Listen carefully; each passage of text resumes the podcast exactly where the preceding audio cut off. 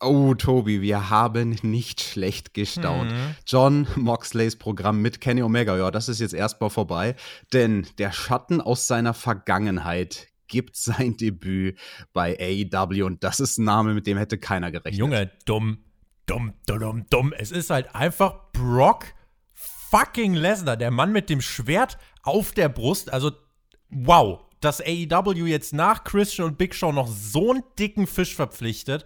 Hätte ich nicht gedacht. Kommt hier raus nach dem Match und sagt Moxley, das, was wir drüben in dem Saftladen von Vince gemacht haben, das war kein richtiges Hardcore-Match. Wir bestreiten mal, du hast ja jetzt hier Erfahrung, wir bestreiten beim nächsten Pay-Per-View mal ein richtiges Deathmatch. Und ich glaube, der Lesnar, der könnte den Mox richtig in der Luft zerreißen.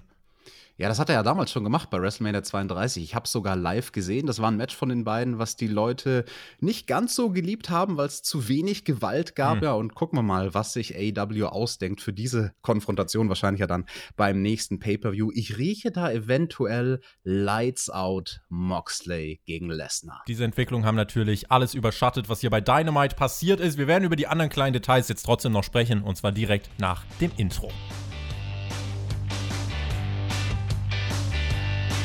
Was geht eigentlich bei AEW? Alle Ergebnisse und Ereignisse jetzt in der ausführlichen Analyse im Rückblick vom Spotfight Wrestling Podcast.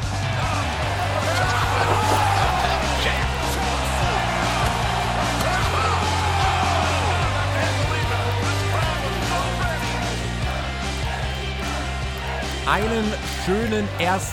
April in die Runde. Schmerz und ganz sicher auch scherzfrei sind wir durch AW Dynamite gekommen. Mein Name ist Tobias Enke und ihr hört den Spotfight Wrestling Trollcast mit dem Rückblick zur aktuellen Ausgabe von AEWs Wochenshow mit eurer wöchentlichen Portion äh, Humor und Expertise geliefert von meiner Wenigkeit und unserem Experten Deathmatch-Legende Thumbtack Jack aka Alexander Bedranowski. Einen wunderschönen 1. April 2021 wünsche ich dir, mein Lieber. Hello Tobi und hallo alle Zuhörer. Ja, glaubt nicht alles, was ihr da im Internet hört, aber was wir euch erzählen hier in der Review zu AEW Dynamite, das könnt ihr gerne alles glauben und das war eine Show. Du, wir haben im Opener das, das AEW-Debüt gehabt von Christian. Wir haben im Main Event ein großes Comeback gehabt, mit dem gar keiner gerechnet hat. Ja, und halt leider kein Brock Lesnar. Leider doch kein Brock Lesnar, aber eine spannende Opener-Wahl. Äh, ich will direkt darüber reden. Du hast schon gesagt, Christian Cage, dieses Match hat man nicht irgendwo platziert und nicht im Main Event, sondern es war der Opener der Show. Und wir starteten hier wirklich rein, nicht eben mit diesem typischen Flip, Flop, äh, dies, das, sondern wir haben wirklich ein beinhartes Pro-Wrestling-Match gesehen mit Holds, mit Locks, mit Chain Wrestling. Christian Cages In-Ring-Debüt gegen Frankie Kazarian hat diese Show eröffnet. Im Nachhinein, Alex, finde ich eigentlich sogar mal eine gute Entscheidung, was die Abwechslung angeht. Dann ist es nämlich nicht so, dass wir hier reingehen und ich mir am Ende immer denke, ja, es war der klassische 11 Minuten äh, Flip-Flop-Catch.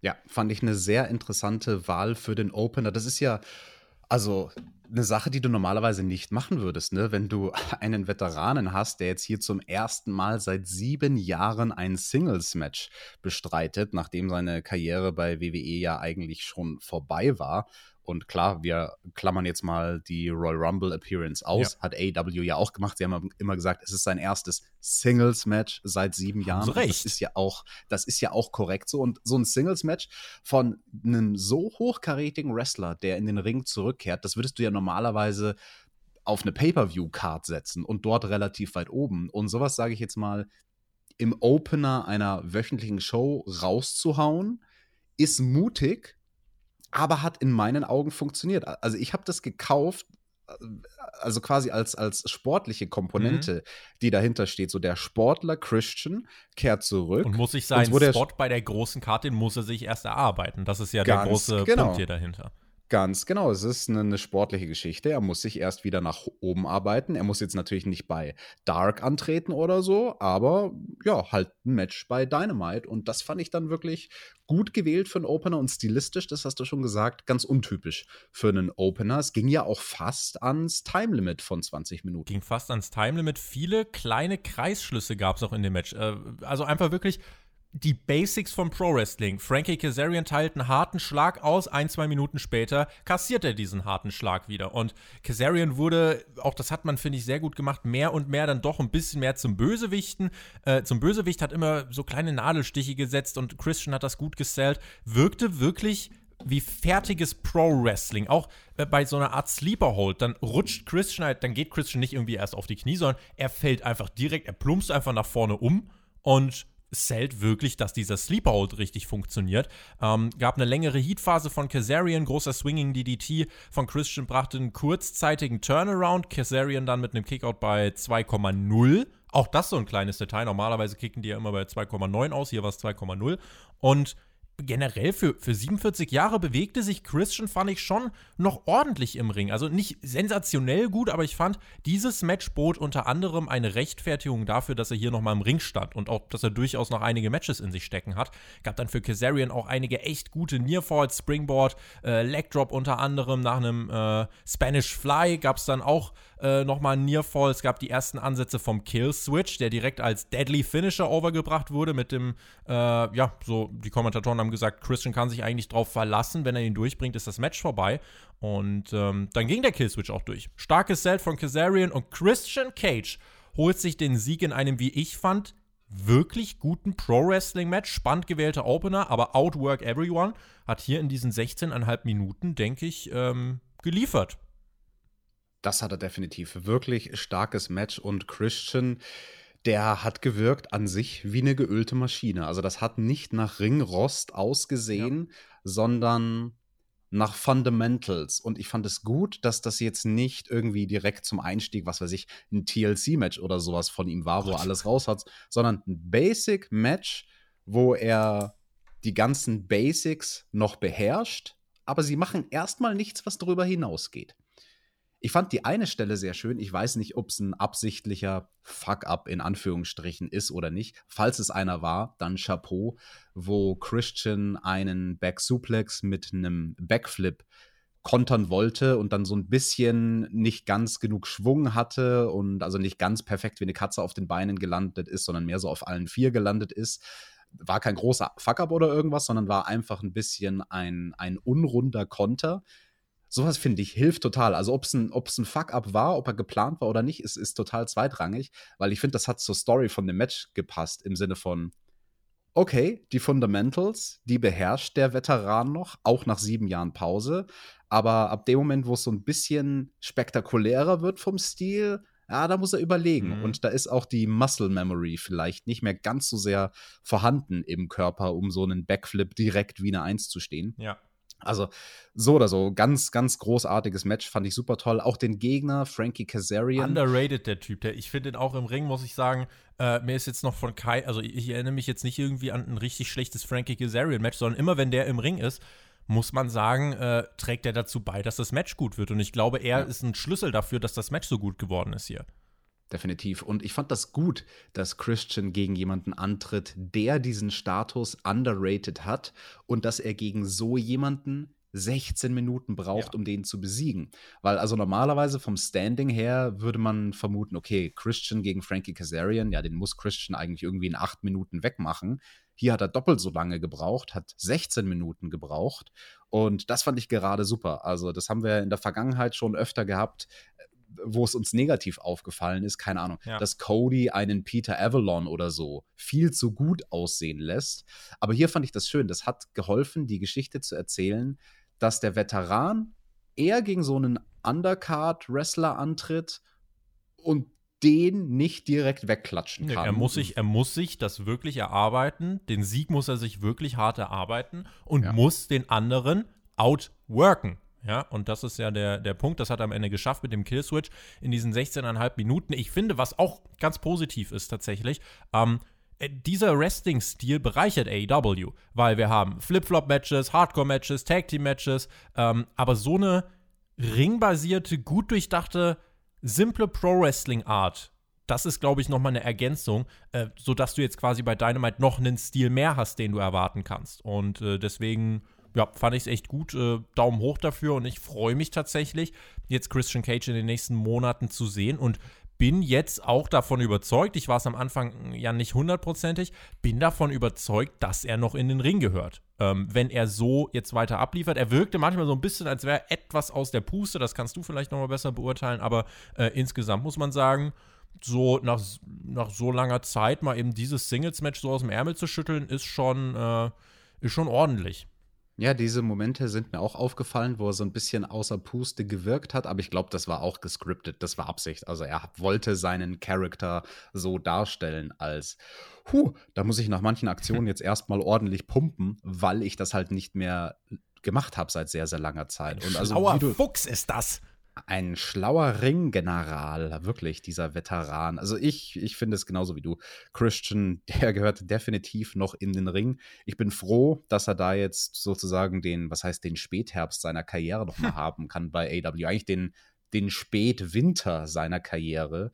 Und ich bin sehr gespannt, wie sein Style sich mixen lassen wird mit den ganzen Flip-Flop-Wrestlern, die wir dort haben. Das wird sich dann zeigen. Du hast gerade gesagt, Ringgeneral, da gibt es natürlich nur einen und der äh, tritt jetzt auch bald bei NXT Takeover Stand and Deliver auf und das kann ich euch empfehlen, denn da wird es nächste Woche bei uns selbstverständlich eine Review dazu geben. Nächste Woche generell richtig voll. Ich kann euch empfehlen, am Sonntag mal in unseren Upload-Plan zu schauen. Den findet ihr auf unserem Discord-Server oder selbstverständlich auch im Community-Tab auf YouTube. Und da wird Walter auftreten und da werden wir auch drüber sprechen. Also, äh, wenn der Ringgeneral seine Chops gegen Tommaso Ciampa verteilt. Da solltet ihr unbedingt am Start sein. Darby Allen und Sting waren auch am Start in Schwarz-Weiß und zogen durch die Straßen, haben eine Kampfansage an Matt Hardy rausgehauen und Darby meinte, Matt, du musst dir meinen Respekt erst verdienen, weil dein Geld, das ist mir total, geht mir komplett am Arsch vorbei. Dann steckt er ein Sofa in, in Brand und das war's, Alex. Ja, was ist die Bedeutung von dem Sofa, was in Brand gesteckt wurde? Da können wir jetzt natürlich drüber philosophieren. Also er und Sting, sie haben ja vorher so einen Sack Geld gehabt und das Geld quasi einfach die Brücke runter wehen lassen, vom Wind wegwehen lassen.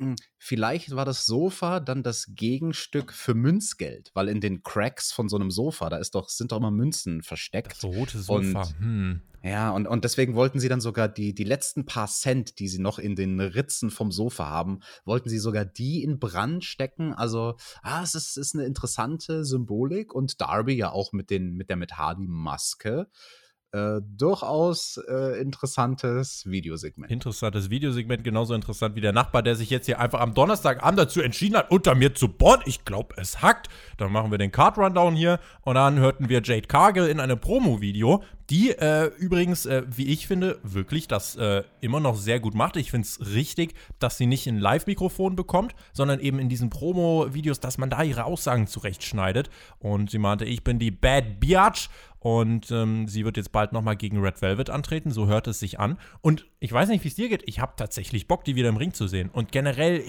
ihr Look, wie sie sich kleidet und so, äh, hat mindestens so viel Durchschlagskraft wie der Bohrer da unten. Wenn es dich tröstet, mein Nachbar zwei Stockwerke weiter unten, das ist ein ganz alter Mann und der hört gerade ACDC mit so richtig lautem Subwoofer. Das hört ihr wahrscheinlich nicht, aber ich spüre den Subwoofer in meinen Knochen.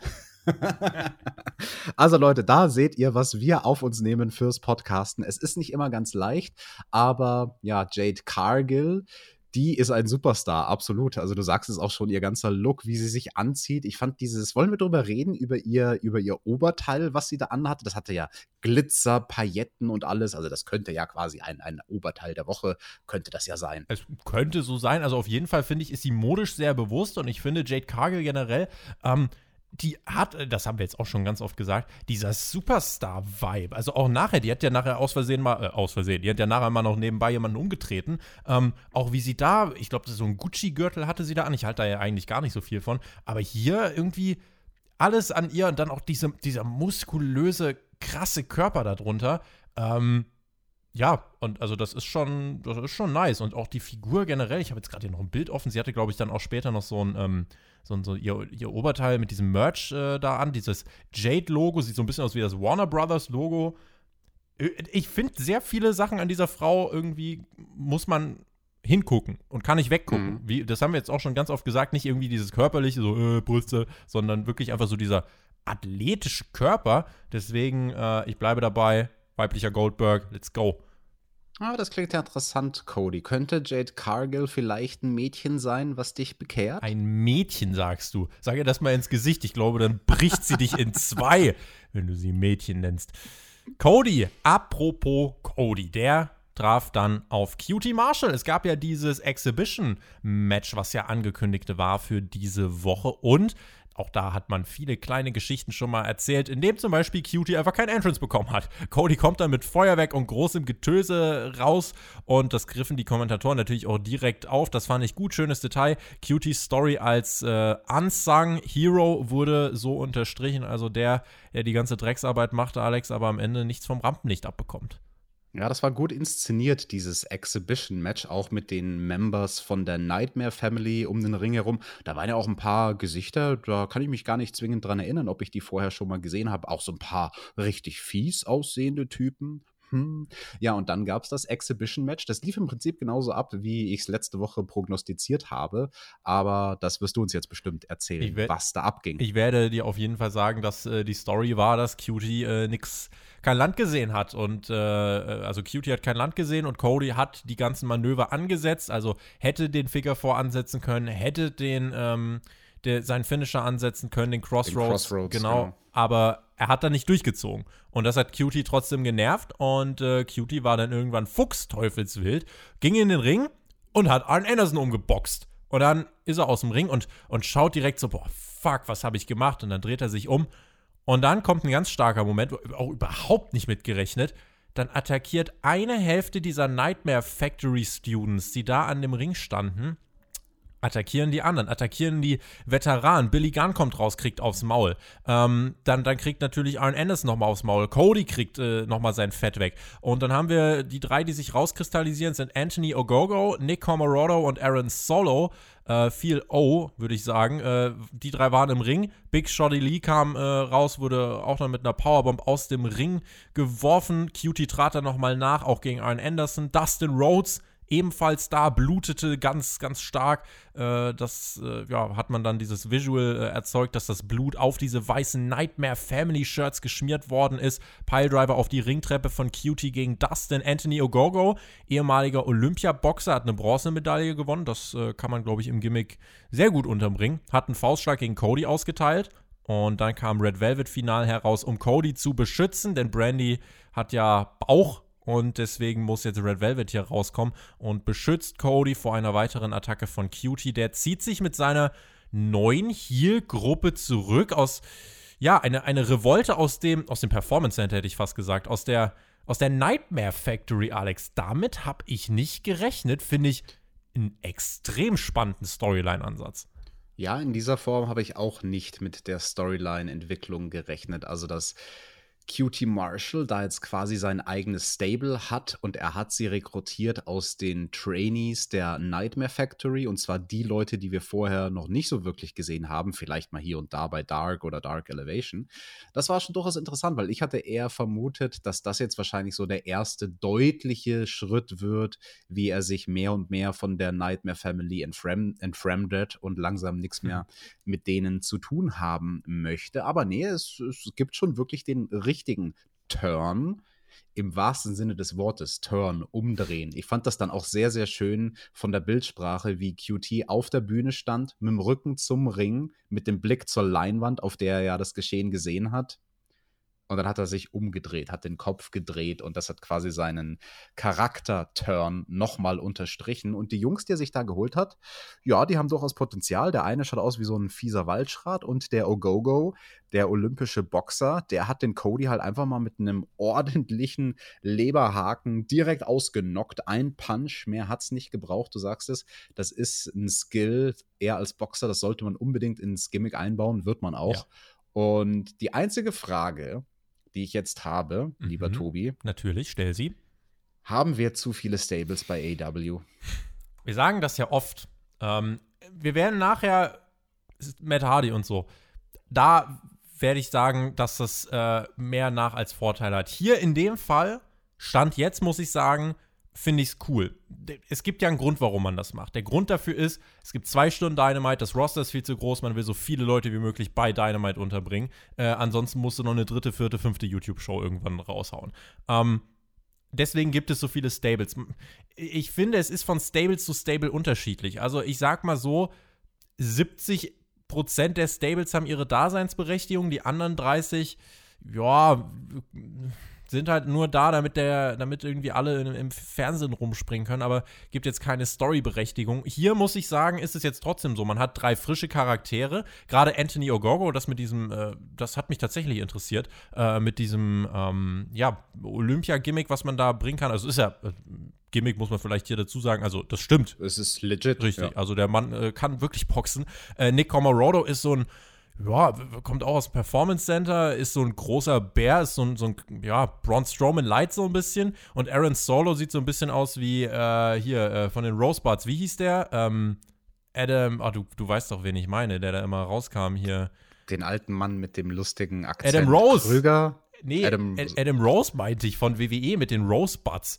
Aber ist der nicht als Leon Krüger aufgetreten äh, vorher mal? Boah, Irgendwie sowas. Das, äh, möglicherweise ist das so. Vielleicht verpacken wir das jetzt auch nur elegant als April-Scherz, was du erzählst. Ich weiß es nicht. Ähm, in jedem Fall, also diese drei finde ich spannend. Und QT als derjenige, der diese Revolte im, im, im Performance, im, äh, in der Nightmare Factory losgetreten hat, finde ich cool. Also deswegen hier stört mich das Stable nicht. Ähm, es gibt andere, da werden wir im Laufe dieser Review drauf zu sprechen kommen, da stimmt das so. Man muss immer abwägen. Bringt das Stable einen Mehrwert oder bringt es eben keinen Mehrwert. Und das ist halt, ja. wir sind durch WWE sehr darauf konditioniert, es gibt nicht so viele Stables und wenn dann nur zwei, drei ganz dominante. Ähm, ist halt ein anderer Ansatz, den AEW wählt. Ähm, kommt halt auch auf die Umsetzung an, muss immer das ganze Stable auftreten, können die Leute auch einzeln auftreten, dies, das. Äh, also eine Frage, die man sehr ausführlich beantworten kann. Ja, also ich finde auch, dass dieses Stable in dem Fall einen absoluten Mehrwert hat, weil die drei neuen Jungs, könntest du in meinen Augen nicht besser ins Programm integrieren. Mhm. Die haben mehr Impact, wenn sie hier als Einheit auftreten, als sie Impact hätten, wenn sie als drei random Individuen hier und da mal ein Match bei Dark haben. Ja, also deswegen bin ich echt mal gespannt, wie das da bei denen weitergehen wird. Diese Storyline hat mich, also schreibt uns da gerne mal, ähm, habt ihr das kommen sehen? A und B, äh, findet ihr, das sind jetzt drei No-Names und das, das, was haben die im TV zu suchen? Oder sagt ihr, oh, warum denn nicht einfach mal frische Gesichter äh, so dominant einbringen? Äh, bin ich mal gespannt, wie da eure Ansichtsweisen sind. Es gab dann im Nachgang eine Promo, ein Videopaket von Ethan Page, gemorpht zu Scorpio Sky. Beide fühlen sich nicht richtig eingesetzt. Hulk Hogan hätte jetzt gesagt, ja, dann arbeitet ihr nicht richtig. Äh, hört auf zu heulen. Und beide debütieren dann zusammen als Tag-Team am Montag bei AEW Dark Elevation äh, gegen die Seidel-Brüder. Ja, also wenn die beiden fleißig ihre Vitamine schlucken und ihre Gebete hm. sprechen, dann wird das auch was mit der Karriere von Ethan Page und Scorpio Sky. Letztens wieder eine ausführliche Doku zum Monday Night War geschaut und auch noch so ein, so ein äh, 15-Minuten-Interview, ich glaube aus boah, Ende 2000er von Thunder, wie äh, Mike Tenay Hulk Hogan interviewt hat, wo Hogan halt wirklich dann sagt, ja, hier die ganzen, äh, die ganzen Jungen, die immer nur die ganze Zeit meckern, wenn ihr richtig arbeitet, dann landet ihr im Main-Event-Spot. Ja, gut. Ja, gut. Also sagt sich halt leicht von da oben. Deswegen, äh, nun ja, äh, lassen wir, lassen wir Hogans Aussagen mal hier stehen. Nicht stehen gelassen wurde Red Velvet. Die wurde nämlich backstage attackiert von Jade Cargill. Die hat sie kurzerhand gegen eine Kiste geschmissen und ist wieder gegangen und sah und bei diesem Schlachtprozess aus wie ein fucking Boss. Ja, und die arme Cargill, die hat sich da ihren, äh, ihren Schuh abgebrochen, den, den Hacken von ihren hochhackigen Schuhen. Ist so, ja, hat sie auch noch gesagt. Ja, hier hat sie extra sich noch die Hände schmutzig gemacht, den Schuh abgebrochen. Ist Red Velvet alles gar nicht wert, Alex. Ja, guck mal mal. Ich bin gespannt auf das Rematch tatsächlich. Würde ich auch gerne dann sehen, Cargill gegen Velvet mal im Singles-Match.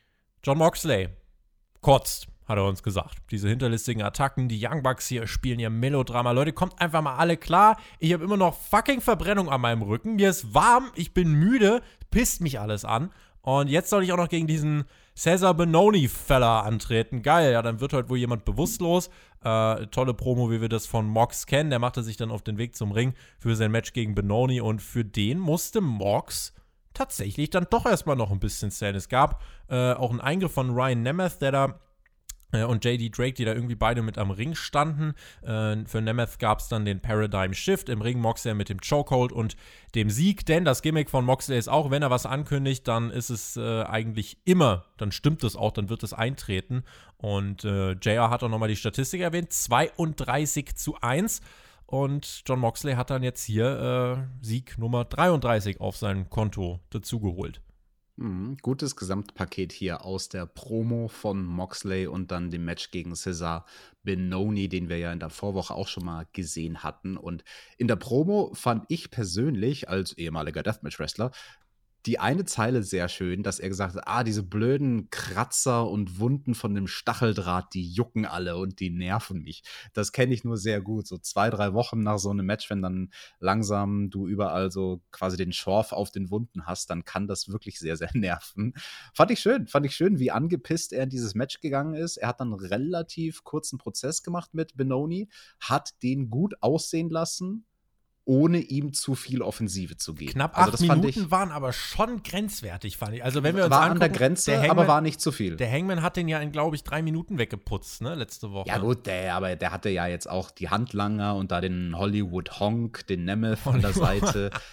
der heißt so, das ist sein Name. Hollywood Honk. Ja. Honk, Hank, irgendwie so. Hollywood Honk Hogan, ja, also ich weiß nicht. Äh, diese acht Minuten, es ging ja sogar ins Picture in Picture, vielleicht äh, wollte man deswegen nur einfach sagen, gut, dann strecken wir das Match eben noch ein kleines bisschen, aber ich hätte die acht Minuten jetzt nicht gebraucht. Plus. Ja, das, das darfst du nicht überwerten. Du sagst es schon ganz richtig. Das ist die Antwort quasi auf dein Problem, was du mit dem Match hast. Dadurch, dass es ein Picture-in-Picture-Match war, war es länger. Der Teil, den die meisten Leute davon sehen werden, ist im Prinzip ein dreiminütiges Match die ja. Scheinphase von Moxley am Anfang und das Comeback am Ende. Und dass der Benoni zwischendrin vier, fünf Minuten während der Werbung ein paar Moves machen durfte, das ist egal. Das können wir unter den Tisch fallen lassen. Ich fand es ganz erfrischend, dass danach nichts passiert ist, sondern dass danach einfach so Moxley Promo, Moxley Sieg und dann erstmal Ende Moxley. Das fand ich sehr schön, denn Hä? sonst ist es immer so. War, bist, bist du aufs Klo gegangen, als die beste Sache in der Sendung passiert ist? Da kam doch dann die Musik mit dem Dum, Dum, Dum, Dum, Dum, Dum. Und Paul Heyman steht auf der Stage und meint: Moxley! Here we are again! Und dann haben sie ihr Match für äh, AW WrestleMania 1 offiziell gemacht. Wir waren dann, wir waren dann kurz backstage bei Team Taz. Da werden weiter Differenzen angedeutet und äh, ja, Brian Cage und Ricky Stark sind nicht ganz, sind sie nicht ganz so grün. Und Taz meint, ey, hier gibt's nichts zu sehen, Kamera aus, hier ist alles ganz fantastisch.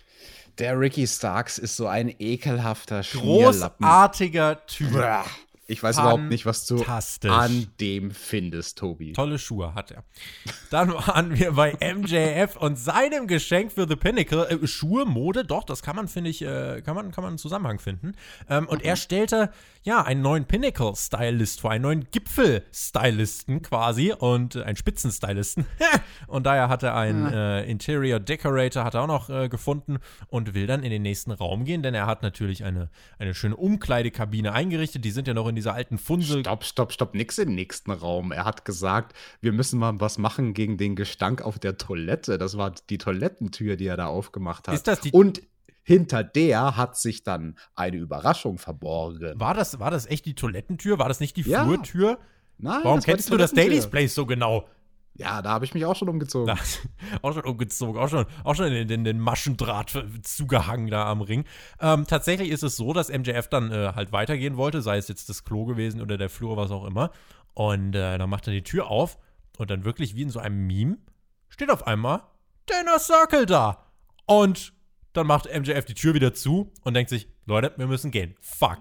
Will zur anderen Tür raus, steht da fucking Jake Hager und MJF denkt sich, oh mein Gott. Und dann einfach nur komplettes Kriegschaos, es wird geschlachtet, es gibt einen großen Brawl, wir konzentrierten uns erst auf Sammy Guevara, der hat Sean Spears zermatscht, dann haben wir Jake Hager, der hat Wardlow durch irgendeinen Tisch durchgeworfen, Proud and Powerful im Clinch mit FTR und Tully, Dex Howard hat sich eine ganz fiese Wunde zugezogen, blutete oh ja. sehr mies und, äh, also, das war nicht live, sondern das hat man aufgezeichnet und trotzdem hat Dex Howard richtig einen auf den Deckel bekommen. Irgendwie so ein Stuhlbein an den Kopf, hat ein richtig dickes Horn. Das seht ihr auf seinem Twitter-Account, was jetzt äh, mit mehreren Stichen genäht werden musste. Und ähm, dann haben wir Jericho und MJF nochmal gesehen. Also das ganze Foreshadowing auf die ganzen Paarungen innerhalb dieser Gruppierungen.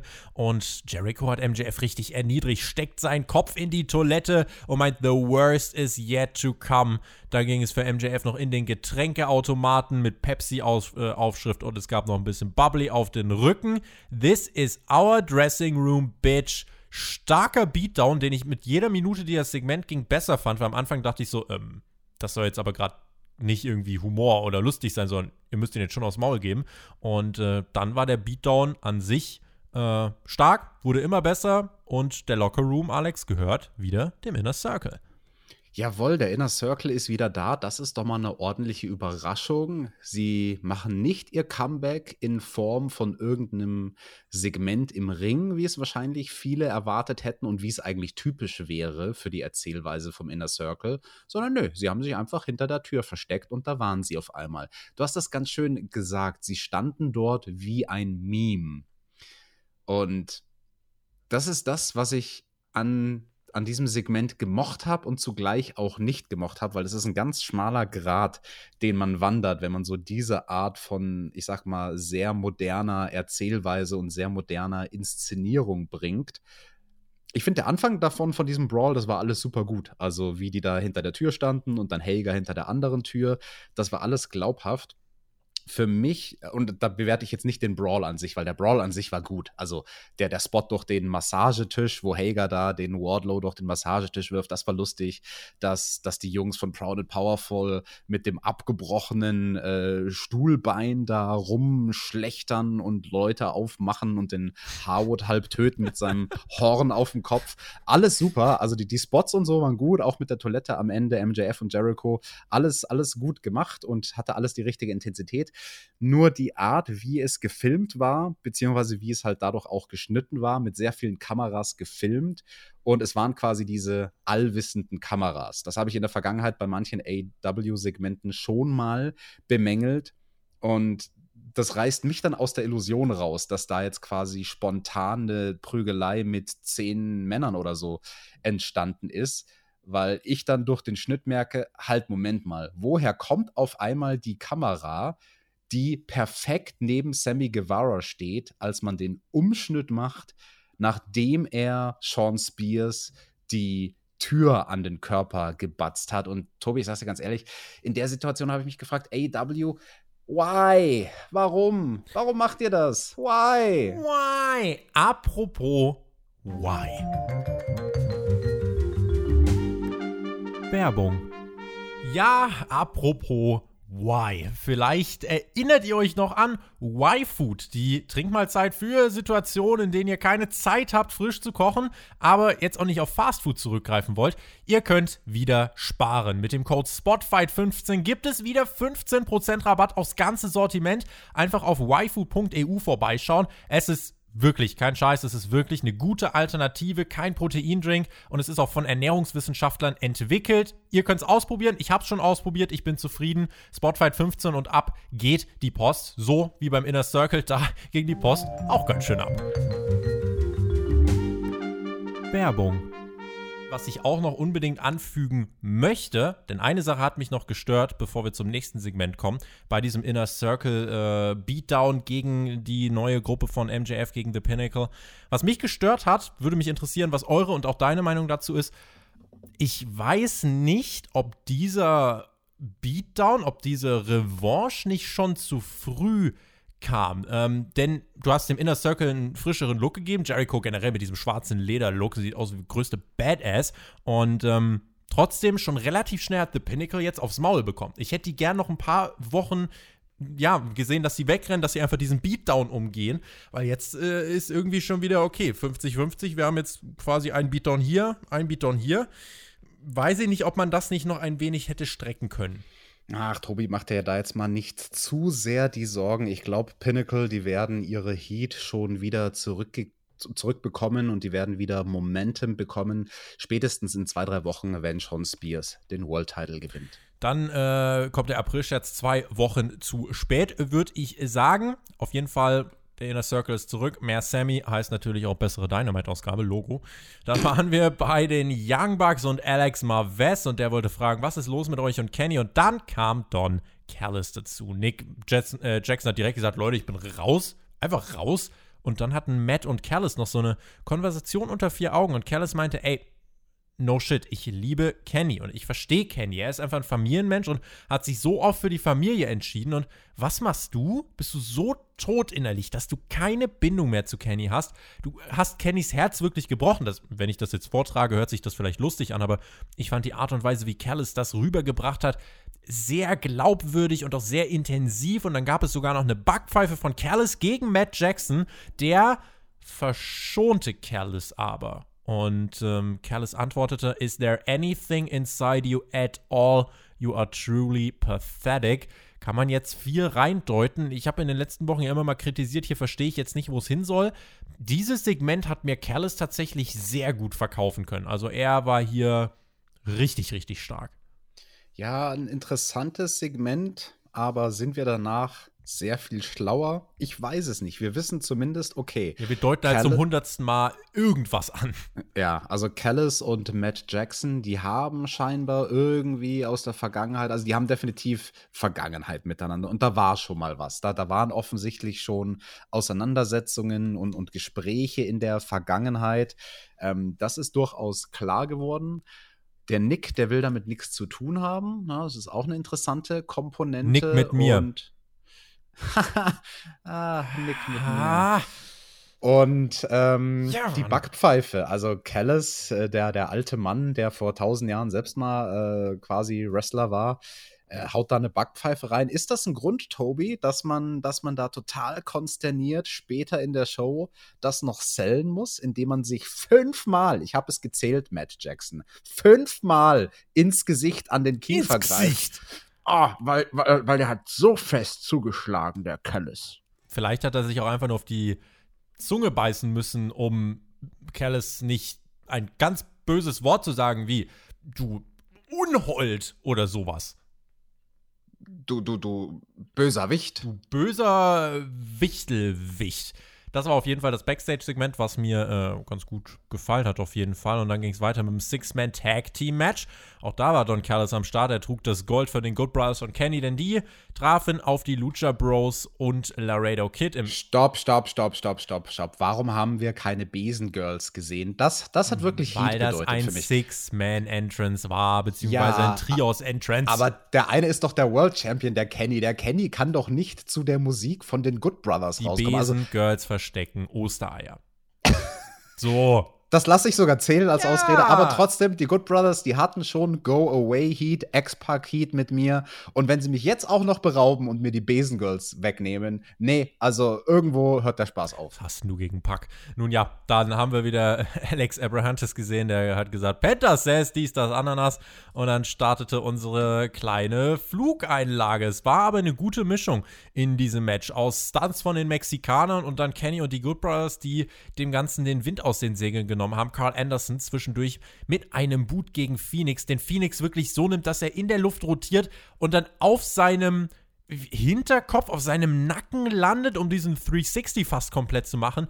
Jesus. Das war ein krasser Spot. Also ich weiß auch nicht ganz von der Körperbeherrschung, wie Phoenix das hingekriegt hat. Ich weiß, dass es definitiv geplant war, diese Landung. Trotzdem super gefährlich super. Also, das, das, das ist mega gefährlich. Du brauchst halt da echt die Körperbeherrschung. Aber wir sagen es ja immer, wenn es eine Sache gibt, die Ray Phoenix hat, dann ist es Körperbeherrschung. Wie sonst kein Wrestler. Ja, das, das soll ihm erstmal einer nachmachen. Das soll ihm erstmal einer nachmachen.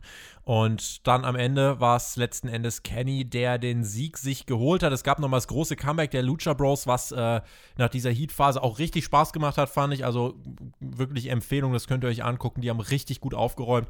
Nach 14,5 Minuten Minuten war es dann der One-Winged Angel mit dem Pin an Laredo Kid. Das finde ich auch sehr vernünftig, sehr logisch, ihn dazu pinnen, äh, pinnen zu lassen von Kenny Omega.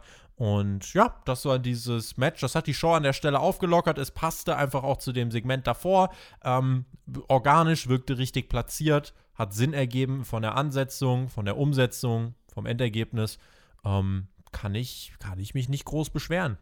Ja, auch hier bin ich mal wieder über die Good Brothers sozusagen erfreut über ihre Leistung im Ring, auch wenn ich die Charaktere nicht mag, aber das, was sie da im Ring veranstalten, hatte Hand und Fuß und sie konnten da diesen Stil sehr, sehr gut mitgehen. Das ist ja dann auch wichtig, dass wenn du so viele Highflyer hast, du Leute hast, die die gut fangen können. Mhm. Und dafür sind die Good Brothers gut genug, um Leute zu fangen, die angeflogen kommen. Aber sehr interessantes Match und ähm, sehr interessant auch mit Laredo Kid und Kenny, die ja durchaus die ein oder andere Sequenz miteinander hatten und dann eben auch das Finish miteinander. Ich fand das krass vom, vom körperlichen Unterschied her, wie viel kleiner und schmächtiger Laredo Kid im Vergleich zu Kenny Omega Krass, ist. Ne? Das äh, wirkt halt auch so ein bisschen, als würde, weiß nicht, Lance Archer Marcos Stunt äh, kaputt hauen. Das ist vielleicht noch mal eine andere Dimension, aber äh, geht zumindest mal so im groben Ansatz in die Richtung. War ich auch äh, tatsächlich ein bisschen überrascht von. Aber Laredo Kid jetzt für diese zwei Auftritte bei Dynamite. Pff, kommt rein, darf was zeigen, kriegt halt am Ende den Pin, äh, einfach weil man die anderen, die dauerhaft da sind, nicht schwächen möchte. Das äh, finde ich ergibt äh, allen Sinn der Welt. Und dann haben wir nach dem Match John Moxley, der nach draußen kommt und auch die Young Bucks sind mit am Start. Die Heels treten sofort den Rückzug an, dieses Six-Man-Tag. Ähm, ja, wird dann als nächstes auf uns warten. Also Mox und die Young Bucks gegen die Good Brothers und Kenny. Diese Woche hat die Story insgesamt bei mir besser funktioniert. Ähm, dieses tolle 14-Minuten-Match konnte man sich gut geben. Äh, das war alles harmonisch und ähm, Don Callis und John Moxley waren die beiden, die mir hier tatsächlich die Story jetzt das erste Mal besser verkaufen konnten. Ja, und nächste Woche, da haben wir es dann schließlich, das Six-Man-Tag-Team-Match yes. zwischen Kenny und den Good Brothers gegen Moxley und die Young Bucks. Gegen ja übrigens äh, Takeover Stand and Deliver Night One. Die läuft ja auf dem USA Network. Schön, dass du es sagst, weil ich hatte es gerade auf der Zunge zu sagen, es ist ein Match, was durchaus halt Pay-Per-View-Qualitäten auch hätte. Ja. Und das jetzt aber von dem Erzähltempo der Storyline an diesem Punkt nächste Woche gut in die Erzähl, ins Erzähltempo hineinpasst. Ich bin nur sehr gespannt, wo sie nach diesem Trios-Match nächste Woche mit Kenny und Mox hingehen. Mm. Glaubst du, das wird das Ende sein von deren Storyline oder wird das irgendwie noch mal die nächste Phase einläuten von Kenny und Mox? Alle warten ja auch noch so ein bisschen auf den großen Knall, ne, im wahrsten Sinne. Das Ding ist, mit irgendwas wird man Moxley, glaube ich, in den nächsten Wochen ähm, rausschreiben wollen. Ich kann mir eigentlich nicht vorstellen, dass er jetzt einfach Fulltime die ganze Zeit weiter da ist, denn äh, irgendwas sollte da ja schon sein bei Revolution. Jetzt ist er noch da, jetzt hat er das Programm noch und ich will jetzt gerade nicht direkt nochmal ein Match gegen Kenny sehen, sondern da will ich bei äh, Double or Nothing in, boah, äh, acht, neun Wochen, glaube ich, ähm, da möchte ich dann nochmal einfach was anderes sehen. Äh, das heißt, da glaube ich nicht, dass er im Titelmatch eine Rolle spielen wird es gibt die Möglichkeit, ihn rauszuschreiben. Ja, also kann man gucken, was da nächste Woche kommt, ob man da den großen Knall nachliefert äh, und damit off the air geht oder was man eben mit ihm vorhat. Aber ja, er darf nicht gepinnt werden, aber es gibt ja Wege, um einfach zu sagen, dass Moxley dann erstmal trotzdem wieder eine Zeit lang aus dem Programm verschwindet. Wir sind gespannt. Gespannt waren wir auch auf das Talk-Segment von Britt Baker, die hier mit Reba am Start war. Sie sprachen über Dark Elevation. Da wird Rosa ja auftreten und ha! Die muss ja erstmal Siege verdienen, denn der größte Sieg ihrer Karriere im Lights-Out-Match, tja, Pech gehabt, der war ja nicht sanktioniert. Tschüssi, hat sie gesagt. Ja, ich finde es gut, dass man das hier erwähnt hat, dass der Sieg unsanktioniert war, dass das ganze Match unsanktioniert war und dass dieser Sieg von Thunder Rosa dadurch im Prinzip nichts bedeutet und auch nichts bedeutet für ihren eventuellen Spot als Herausforderer auf den Damentitel, weil das hatten wir ja schon bemängelt letzte Woche, dass da mit Tai Conti jemand ganz anderes in eine Richtung gepusht wird als nächste wahrscheinlich Nummer 1 Herausfordererin auf den Damentitel und eben nicht Thunder Rosa, Entschuldigung, und eben nicht Thunder Rosa. und das hat man gut aufgegriffen, das war wichtig. Das war wichtig, hier nochmal den Reminder zu bringen. Lights Out bedeutet unsanktioniert, bedeutet rein technisch, der Sieg hat sozusagen niemals stattgefunden. Nichtsdestotrotz halte ich an meiner Kritik von letzter Woche fest. Ich finde es sehr, sehr backwards erzählt vom Storytelling, dass Thunder Rosa das Match gewinnt. Sie macht Britt Baker weg. Sie, sie, sie schafft es, ihre böse Widersacherin mhm. sich vom Hals zu kriegen, endgültig scheinbar durch den großen Sieg in diesem brutalen Match. Und dann ist aber Britt Baker letzte Woche wieder da gewesen, ohne irgendwie Wehwehchen, ohne dass man gesehen hat, dass das Match irgendeinen Schaden hinterlassen hat. Und jetzt ist sie immer noch gut gelaunt und denkt sich, ja, war eh alles egal, war eh alles bedeutungslos. Und der Casual und halt fragt sich, wo ist die Gewinnerin? Ganz genau. Und das fragt sich der Casual. Und das habe auch ich mich gefragt, wo ist Thunder Rosa? Und also ich denke wirklich, das ist ganz großes vergeudetes Potenzial, dass AEW nicht mehr Profit schlägt aus diesem krassen Match und in den Folgewochen dann das Einzige macht, was im Storytelling logisch ist, nämlich die Siegerin zu feiern. Thunder Rosa hat in diesem Match potenziell so viel Momentum gekriegt. Ja. Und es wird komplett verschenkt, jetzt schon in der zweiten Woche nach dem großen Lights-Out-Match, was sie gegen Britt Baker hatte. Und das finde ich sehr, sehr schade, weil, also wie gesagt, das ist backwards, diese Art von Storytelling, dass man dann quasi auf den Antagonisten geht, anstatt den Protagonisten des Babyface Thunder Rosa als Siegerin darzustellen. Ja, also deswegen äh, finde ich auch nicht ideal mit Thunder Rosa. Das Ding ist, man wird das, glaube ich, schon irgendwann noch einbringen. Das Ding ist, bis dahin ist es vielleicht einfach schon wieder abgekühlt. Und jetzt ist das aber ist eigentlich der Moment, wo man da Initiative ergreifen müsste. Äh, wer sich fragt, wo sind Bunny und Nyla Rose? Ich kann es euch sagen, sie sind hier bei Dynamite und äh, sind als weirde Combo unterwegs. Und da sind wir bei einem Stable, wo ich echt sagen muss, es gibt mir gar nichts. Deswegen hat mir auch vorhin diese, dieses Videopaket von Darby und Sting gar nichts gegeben, denn da steht diese, diese Fraktion von Matt Hardy, wirkt wie ein unorganischer Haufen von vielen Stars, die wirklich einfach nur da sind, damit das Roster irgendwie ins TV gepresst werden kann. Ähm, und dieses Hardy Family Office besteht aus Nyla Rose, Vicky Guerrero, Bunny, Butcher, Blade und der Private Party und eben Matt Hardy. What a weird pairing. Oh ja, also ich hatte da auch ganz große Probleme mit, als bei dem Entrance die Kamera auf Hardy gezoomt ist und dann, dann im Hintergrund hast du immer einen von seinen Leuten aus dem Stable gesehen, die da vorbeigelaufen sind. Und wenn du halt erst den einen von der Private Party siehst, dann siehst du den Butcher, der so einen komplett anderen Look hat. Und dann siehst du den, anderen von der Private Party, der verrückte, lustige Haare hat und die passen halt überhaupt nicht zusammen. Also vor allem Private Party und Butcher Blade, das, das ist überhaupt nicht organisch. Das passt nicht zusammen. Und das ist ein Stable, was die Welt nicht braucht. Das sehe ich ganz genau so. Es gab hier in der Folge ein Tag-Team-Match, denn äh, Nyla, Rose und Bunny trafen auf Hikaru Shida, unseren Women's Champion, und Tai Conti. Das macht unser Women's Champion hier gerade.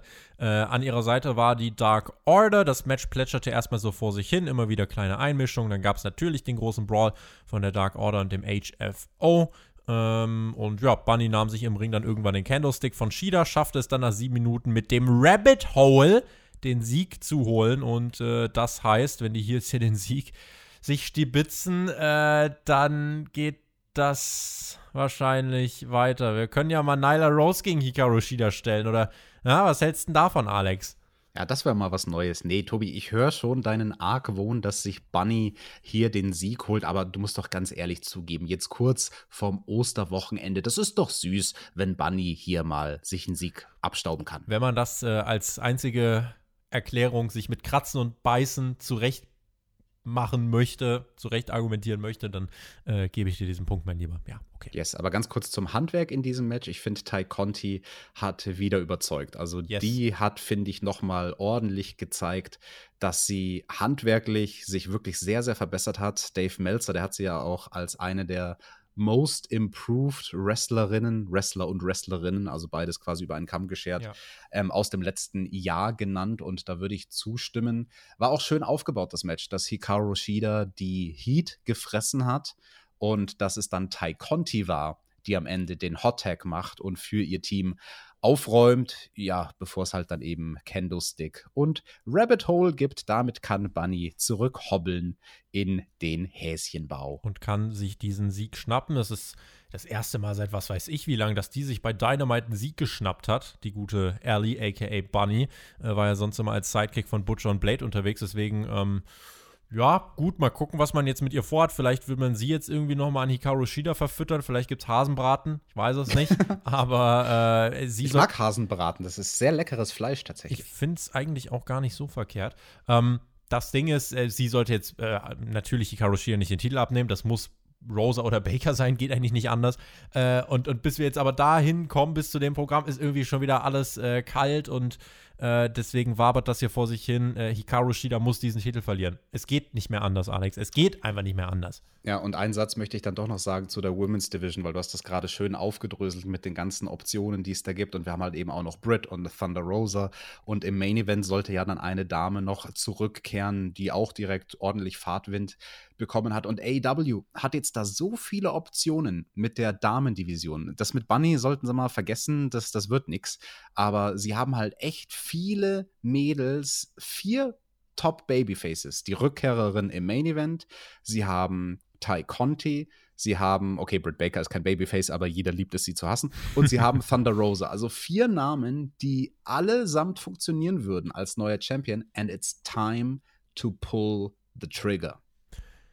Kommende Woche als Parallelprogramm zu NXT Takeover Stand and Deliver, die letzte NXT TV-Show. Danach, Alex, geht es ja für NXT offiziell auf den Dienstag. AEW wird dann ohne TV-Konkurrenz laufen. Wenn euch die Ratings interessieren, äh, wir posten die immer auf Twitter. Könnt ihr mal schauen, at spotfight.de. Äh, ich äußere mich auf meinem Twitter-Account, at TobiTextet auch immer dazu. Und im Community-Tab unseres Spotfight News-Kanals findet ihr auch immer die aktuellen Rating-Übersichten. Da bin ich sehr gespannt, wie sich das äh, entwickeln wird. Aber letzte, äh, nächste Woche gibt es noch ein letztes Mal Konkurrenzprogramm für NXT von AEW. Und das sieht wie folgt aus. Die Bucks und Moxley treffen auf Kenny und die Good Brothers. Bunny trifft auf Ty Conti. Darby Allen verteidigt seinen TNT-Titel gegen JD Drake. Der Inner Circle wird zurückkehren. Außerdem Jurassic Express gegen Bear Country. Dann hörten wir noch kurz vom Jungle Boy. Äh, die Fehde mit FTR scheint pausiert, aber man hat da irgendwie so ein Godzilla vs. Kong-Ding eingebaut, weil der, der Film läuft jetzt bald bei HBO, ist auch ein Warner Studio, also zu dem auch und, TNT gehört. Und Tobi, weil Bären sind ja Gorillas? Tiere. Tiere, kein Mensch, das reicht, Alex, um diese Promo zu konstruieren. Ähm, wenn ich diese Karte so lese, ich weiß nicht, wie es dir geht, aber finde eigentlich, das wirkt jetzt nicht so, als würde man gegen Takeover da jetzt äh, krasses Mega-Kontrastprogramm liefern wollen. Es lief, liest sich nicht wie eine, ja, Stinker-Show, wo man sagt, ja, wir haben eh keine Chance. Es wirkt einfach, als wäre diese Show komplett unabhängig von Takeover gebucht. Also alles ganz normal, so ein paar Highlights, äh, und, und ein paar normale Titelverteidigungen, Darby Allen zum Beispiel, normale Ankündigung. Ähm, da, das finde ich gut. Das, das finde ja. ich ist der richtige Weg. Das ist auch richtig so und das ist symbolbildhaft eigentlich sehr schön für diesen Wednesday Night War, der jetzt endet, in dem AEW im Prinzip von Anfang an einfach ihr eigenes Ding gemacht haben. In ihrem eigenen Erzähltempo, ohne nach links und rechts zu schielen, was den WWE NXT da veranstaltet. Natürlich hier und da mal gab es eine Ausnahme, dass man schon versucht hat, ein gutes Match gegen eine große NXT-Sonderausgabe zu stellen. Ne? Aber an sich, AW bleibt sich selbst treu. Das finde ich sehr schön. Ich werde AW ein bisschen untreu, weil ich habe jetzt Bock gekriegt auf Stand and Deliver. Und Tobi, weißt du was? Da mache ich nächste Woche doch einfach die Review von Tag 2. Einfach so. Hör mal. Hör mal. Ja, dann, Alex, hast du mein Go. Hier, ich lege dir mal gerade den, den Vertrag jetzt zum Unterschreiben rüber. Ich habe ja hier meine große Spotify-Vertragmaschine. So, und dann kannst du, genau, da unterschreibst du da. Der Johnny schreibt noch den, äh, den Paycheck drauf. Und dann äh, kannst, du, kannst du schön Takeover, kannst du schön Stand and Delivern, Alex. Freue ich mich drauf. Nice. Wurde denn im Main Event von Dynamite delivered? Diese wunderschöne Überleitung greife ich doch auf und wir sprechen über den Hauptkampf dieser Show. Miro und Kip Sabian trafen in der Arcade Anarchy auf Orange Cassidy und Chuck Taylor. Es gibt einen, Alex, neuen Theme-Song für Orange Cassidy. Oh ja, ich bin ordentlich ausgemarkt. Tony Khan hat nochmal in die Tasche gegriffen und wie auch schon beim Jungle Boy einem seiner Charakter einen richtigen, einen echten Song gekauft und einen, der wie Faust aufs Auge passt für Orange Cassidy von den Pixies. Where is my mind? Das ist ein Song, wenn ihr den hört, dann, dann wisst ihr, dass ihr den eigentlich kennt. Also ich glaube, die meisten die Leute Takte kennen allein den. reichen und dann. Genau, also 90er Jahre Pixies, die sind halt quasi so eine Grunge-Band gewesen, die parallel zu Nirvana ihr Ding gemacht haben. Ich bin großer Fan von Pixies und ich finde, das passt so gut. Also der Entrance von Orange und Chuck zu diesem Arcade Anarchy Match. Äh, ich bin sehr ausgemacht. Bin gespannt, wie dieser ähm, Theme-Song vor allem dann auch vor Publikum funktioniert. Äh, es passt halt einfach so dieses ist halt so großartig, wenn Cassidy dann rausschlendert dazu. Aber hier ist Cassidy nicht geschlendert, sondern direkt in den Ring gesprungen. Und es gab äh, den Brawl mit einer hohen Intensität von Anfang an. Ähm, und es gab auch ganz viele verschiedene Spots. Das war mal mehr Entertainment. Zum Beispiel hat Cassidy Kip Sabian mit so einem Jahrmarkthammer umgedotzt. Das war fast so ein bisschen Feed-Style, ne? Alex. Haben wir nicht gelernt, bei Hammern wird sogar ein Hell in a Cell-Match abgebrochen? Ist so. Aber ich fand diesen Spot sehr, sehr schön mit diesem. Hat noch ein Geräusch wo man, gefehlt wo man den Maulwurf quasi hauen muss. Das passt ja auch so schön zum Orange Cassidy Charakter. Er ist quasi das Faultier und Maulwurf ist ja eigentlich dasselbe wie ein Faultier. Also wenn, wenn, wenn Bären dasselbe wie ein Gorilla sind, dann lasse ich das hier auch durchgehen, den Spot. Vier Tiere innerhalb von zehn Sekunden eingebracht. Ich habe äh, tiefsten Respekt vor dieser äh, Leistung, Alex.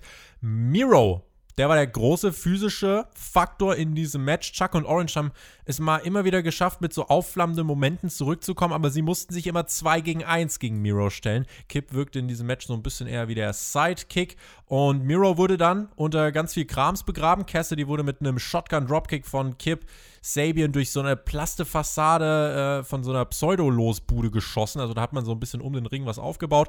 Chuck Taylor griff dann zu einem Teddybär, indem er aber ja eine ganz schlimme Waffe versteckt hat, Alex.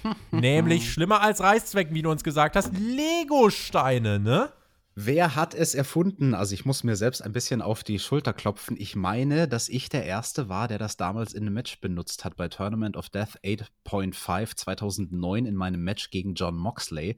Da haben wir das nämlich gebracht bei CZW, die Lego-Steine. Und die wurden hier und da seitdem im Indie-Bereich mal eingesetzt, sehr zur Unfreude von Jim Cornette. Aber ich kann es euch bestätigen, auf diese blöden Lego-Steine draufzufallen, das tut nicht gut.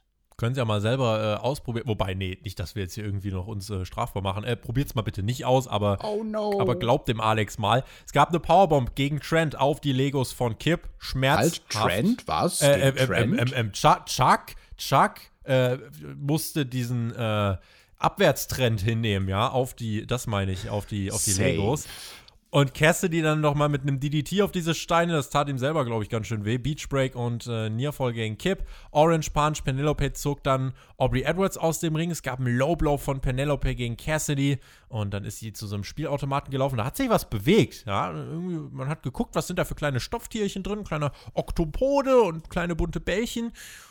Und auf einmal taucht ein Alien auf, nämlich Chris Statlander. Wo kommt sie denn her? Aus dieser Alien-Plüschbox. Dann gibt es erstmal schön den Plexiglas, äh, die, die Plexiglasscheibe ins Gesicht von, ins Gesicht. von Penelope, aber wirklich komplette Breitseite. Falcon Arrow dann noch durch so einen Air-Hockey-Tisch. Das war mal ein, ein Comeback mit, mit Wumms, würde ich sagen. Also ich muss auch sagen, das hat mich köstlich unterhalten, wie Statlander, das Alien, da aus dem Plüschtierautomaten kommt.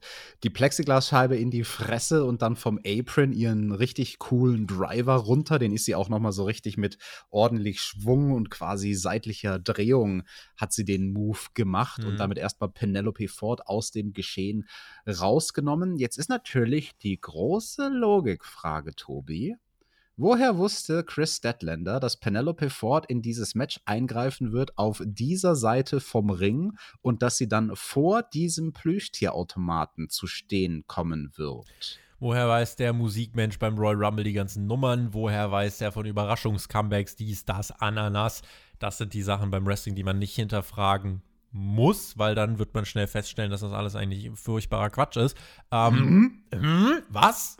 Ist aber tatsächlich so. Deswegen, das hat mich jetzt nicht so gestört. Ich fand einfach den Moment, weil ich überhaupt nicht damit gerechnet habe. Nee, Chris Statlander, wann haben wir die das letzte Mal gesehen? Ist ja mit dem Kreuzbandriss leider ausgefallen und jetzt ist sie wieder da. Ähm, und dieses Comeback, es hat halt wirklich, ich fand das cool. Also, es war jetzt natürlich ein Hauch Comedy irgendwie schon mit dabei, äh, weil es schon ein bisschen makaber war, wie sie da auftaucht aus dem Plüschbart. Aber dann alle, also dieser Falcon Arrow da durch den Air-Hockey-Tisch und so, das war schon ordentlich. Und ähm, sie ist jetzt natürlich nochmal ein Player, kommt halt auch direkt in der Women's Division wieder in Frage. Sie hat ja yes. ihr letztes Pay-Per-View-Match war, war tatsächlich, glaube ich, Revolution 2020,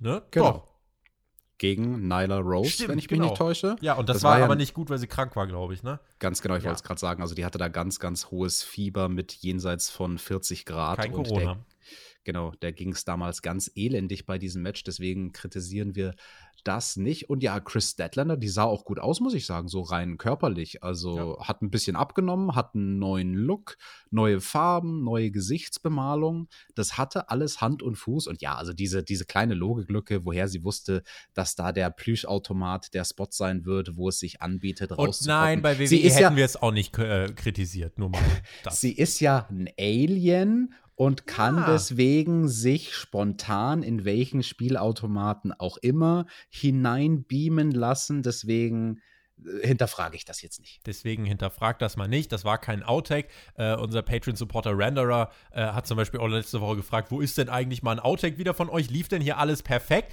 Ich kann euch sagen, hier in diesem Main-Event, da lief alles so, wie es laufen sollte. Liebe Grüße übrigens an die Patreon-Supporter. Und ähm, es war aber noch nicht vorbei, denn irgendwann war es dann so, dass Miros zurückkam, alles kaputt gewalzt hat und dann fuhr der weiße Van vor. Von Sue. Und wen hat sie zur Arbeit gebracht? Richtig, ihren Sohn, den Trendster. Der ist nämlich zurück. Die Best Friends sind wieder zusammen und sie nutzen erstmal die 3 gegen 2, äh, den Zahlenvorteil. Miro wird gepingpongt, will sich dann an Zu vergreifen, der bulgarische Bengel aber Trent hielt ihn davon ab, speart Miro durch den Tisch, dann kamen plötzlich alle großen Spots zusammen, Power Slam durch die Stage von Chuck gegen Kip Sabian und äh, der steckt dann auch den finalen Pin ein. Die Best Friends sind wieder zusammen, gewinnen, Chris Statlander ist auch noch zurück, weil warum eigentlich nicht? Und ich weiß gar nicht, ist das jetzt ein weiteres Stable mit vier Menschen? Äh, Fragezeichen. Das war in jedem Fall der äh, doch ganz schön spektakuläre Main Event von AEW Dynamite, Alex.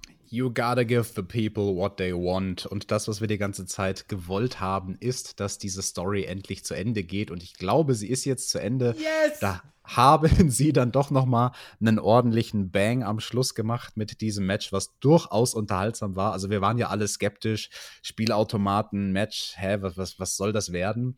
Aber es war schön inszeniert. Also auch mit diesem Board, was man ganz am Anfang bei der allerersten Kamerafahrt gesehen hat, wie so ein Jahrmarkt im Prinzip ja. quasi, dass du dann so Preise gewinnen kannst und mit so und so vielen Tickets kannst du dann diesen und jenen Gegenstand dir holen.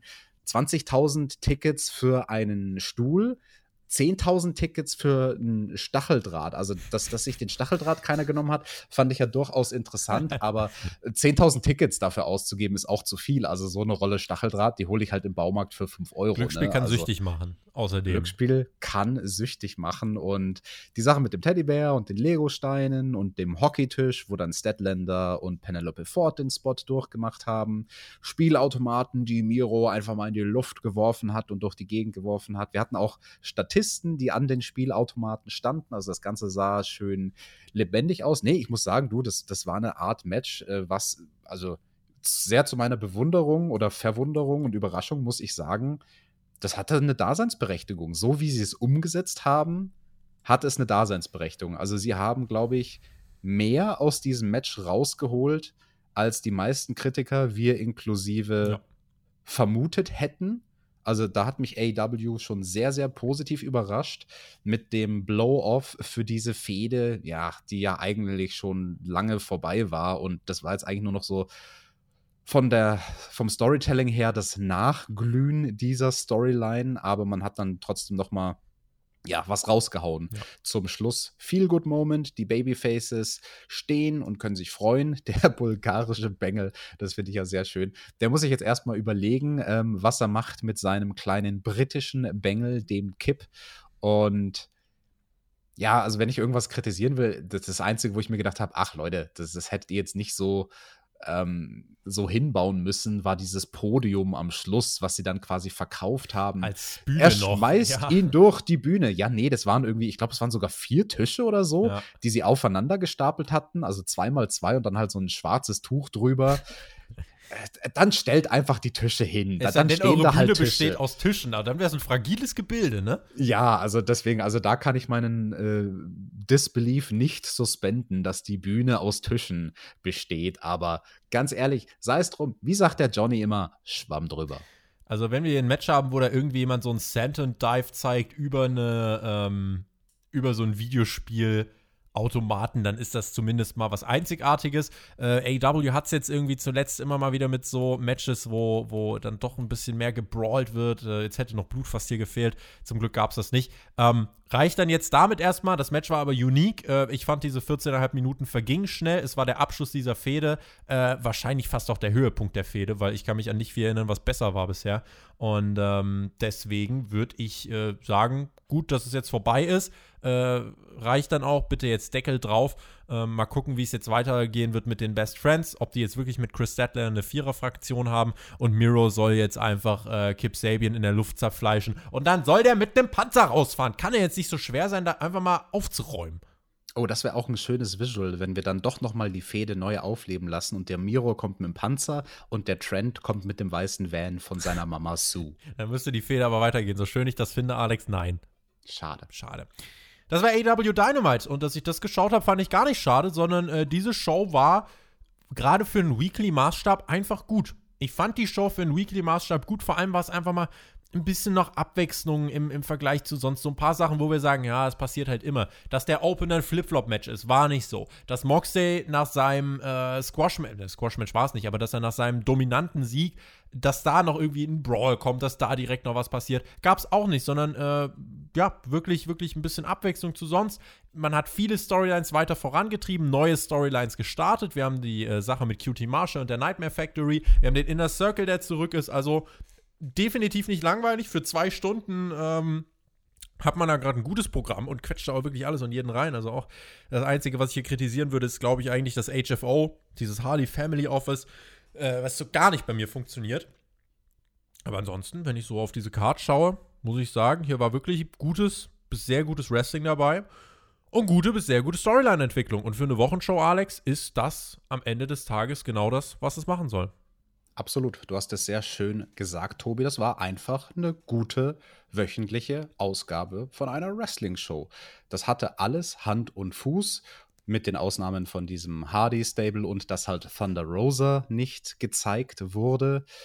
Ein anderer Charakter, der mir auch einfällt, der gerade nicht benutzt wird, ist der Hangman, aber da gibt es auch keinen zwingenden Grund. Ja, aber der, der, war letzte Woche, war der ja, war der ja da, also da hat man jetzt vielleicht einfach mal Das macht es ja vielleicht auch ein bisschen aus, dass wir nicht jeden jede Woche sehen. Das ist ja auch ein genau. Pluspunkt, genau. ne? Genau, also wenn überhaupt es etwas gibt bei AW, wo man runterfahren kann bei Dynamite, dann wie viele Charaktere man uns innerhalb einer Story oder innerhalb einer Sendung, sollte ich sagen, ja. zeigt. Einer Story ähm, aber auch tatsächlich. Also guck dir HFO und so an, da auch 100 Menschen. Ja, aber diese Woche insgesamt fand ich das auch echt alles ordentlich. Opener stark und anders. Also hatte ich ja eingangs gesagt, interessantes Match, mutig, dass man mit Christian gegen Kazarian die Ausgabe eröffnet.